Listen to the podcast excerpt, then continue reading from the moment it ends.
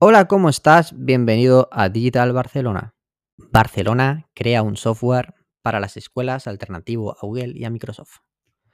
El ayuntamiento invierte 340.000 euros en una herramienta de código abierto que evita recolecciones masivas de datos del alumnado. Pretende ser una alternativa a las opciones de procesamiento de textos, gestión de aulas y videoconferencias de las Big Tech. El coste que XNet estima que generará cada estudiante esperando financiación pública para la utilización de los programas y servidores es de unos 7 euros por curso. Low Code. La programación se reinventa.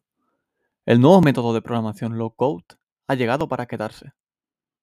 Este reciente sistema tecnológico permite reducir o incluso eliminar la codificación manual, necesaria hoy en día para desarrollar y desplegar aplicaciones.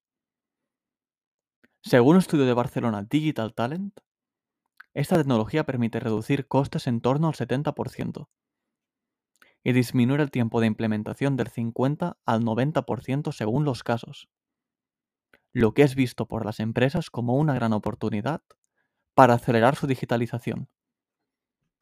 El talento digital se abre paso en Barcelona con la llegada de Backmarket, la empresa líder en compraventa de productos reacondicionados ha escogido la capital catalana como un hub de talento digital, con el objetivo de atraer perfiles técnicos de difícil captación.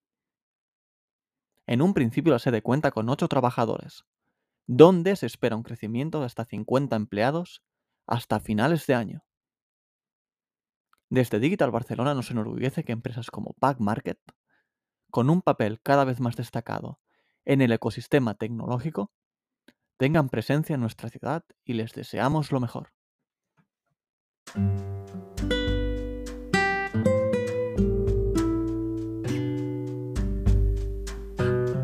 Digital Barcelona, el podcast referente de la Barcelona digital. ¿Quieres formar parte? Únete a nuestro grupo de Telegram Podcast Barcelona.